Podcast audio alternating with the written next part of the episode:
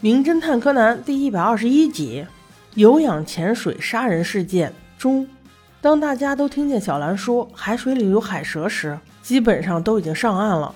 可是贵和子此时明显不对，刚才还能说话，现在却昏迷了，而且嘴唇发紫，很明显有中毒现象。柯南是大家中反应最快的，他立刻喊道：“别动他，很可能他已经被海蛇咬了。”大家仔细一找，才发现果然伤口就在手上。阿阳立刻用嘴吸出他伤口上的毒血。柯南回到饭桌上，取了一些冰红茶，用来中和毒素，顺便请小五郎叫幺二零。本来小五郎还不明所以，经过飞鹰里的一番解释，终于弄清原委。看来他俩还真的是绝配。小兰他妈三言两语，小五郎就立刻明白事情的前因后果了。很快，桂和子被幺二零带走，雅燕陪同。医生简单的了解了一下情况，却说：“你们一定要查实到底是什么海蛇，第一时间联系我们。”因为看到海蛇的只有小兰一个人，所以他立刻到了酒店的经理室，翻出海蛇图册之后，大家终于确认这是一种毒性很大的海蛇，但是它一般不会在这个海域活动。而且非必要的情况下，他是不会主动攻击人类的。小五郎质问经理道：“难道你们明知道有这种海蛇，还开放海域让游客们游玩吗？”经理却连忙解释道：“我们在这里开了二十多年了，并没有发现过被海蛇攻击过的游客。也许这之间是不是有什么误会？”此时，小兰又问到经理说：“这个海蛇会不会在头的旁边还有小翅膀啊？我似乎隐约看到了。”小春此时连忙解释道：“没有听说过哪种海蛇还长了翅膀，会不会是海蛇缠了海草的样子呢？”小兰却说：“我只看到了那么一眼，所以也不太敢确定啊。”大家又讨论了几句之后，阿阳说道：“看来多半是意外事件了，我先去通知医院海蛇的品种，你们随后再回来吧。”说完便奔了出去。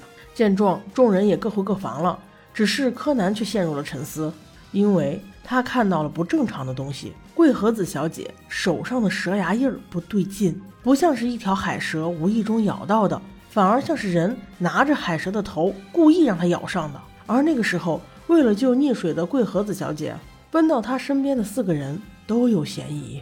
但是也不对呀，那个时候明显四个人手里都没有东西啊，那海蛇从哪里来的呢？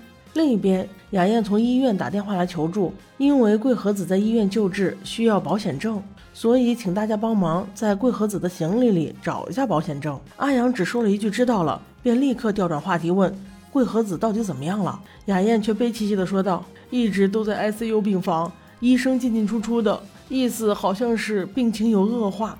我也不知道呀，他到底会不会死？”电话这头的阿阳一听就急了：“他怎么可能死呢？你给我挺住了，我这边找到保险证会立刻拿过去的。”啪一下，电话就挂了。我怎么觉得奇怪的很？这个阿阳好像比雅燕更关心桂和子呀。阿阳挂了电话之后，就问小春：“桂和子的行李是不是放在你的房间？”小春边说是的，边带着大家一起去找了。没想到开门的时候，小春却找不到自己的钥匙。他说可能是拿毛巾的时候忘到房间里面去了。于是另外一个男孩赶快致电了前台，这才又打开了房间。我怎么觉得他有点像是故意的，拖延时间呢？房门一开之后，小春立刻开始翻行李包，嘴里喃喃道：“保险证，保险证在哪儿呢？”而柯南却看到了怪异的一幕：一张床角处不仅有房门钥匙，而且还杂七乱八的放着很多小东西，就好像有人把他的小包清空了一样。小春翻了好一会儿也没有找到阿阳的一句：“你们看一下箱子底下毛巾有没有包住。”结果小春一下就找着了。果不其然，阿阳还是很了解桂和子的。难道他们真的有一腿？这种撬墙角的行为不太好吧？我们继续往下看。小春立刻问道：“你怎么知道？”阿阳却很坦然地说道：“雅燕也知道呀，因为我们三个都是小时候一起长大的嘛。这是奶奶告诉我们三个的秘诀。”哦，原来如此呀。此时，阿阳问小五郎说：“小五郎先生，请问您能不能开车载我们过去医院呢？”我们几个都想看看桂和子，顺便把保险证给他送过去。小兰也说她也想去，小五郎却说：“我送他们几个当然没问题啦。”小兰你就别添乱了，车子怎么能坐下五个人呢？此时，飞鹰李女士出现在了旁边，而且已经换好了一身职业装，看样子是想结束这次旅程了。这才来了一天呢。他接着小五郎的话说道：“没关系啦，小兰，妈妈送你去，顺便我也就不回来了。”我才不要想跟那个糊里糊涂的傻蛋在一起游玩下去。小五郎却转身过去，帅帅地说道：“哎，英里啊，你先不要走，待会儿我还有话跟你说。